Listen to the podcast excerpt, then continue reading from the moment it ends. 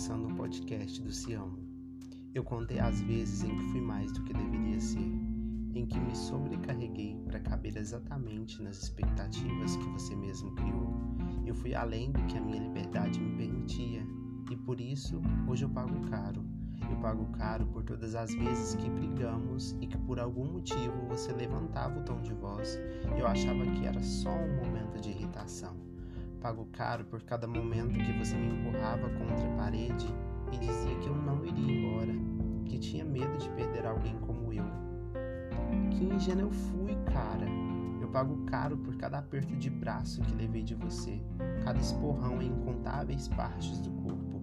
Toda vez que me recordo de todos os nomes que me chamou sem motivo evidente, eu me arrependo de ter conhecido você. Claro que a parte boa eu me recordo. Elas também fazem parte da nossa história e de tudo que vivemos. Mas é que perto das ruins, perto dos seus comportamentos destrutivos e da sua capacidade de nos destruir, o lado bom se anula quase que automaticamente.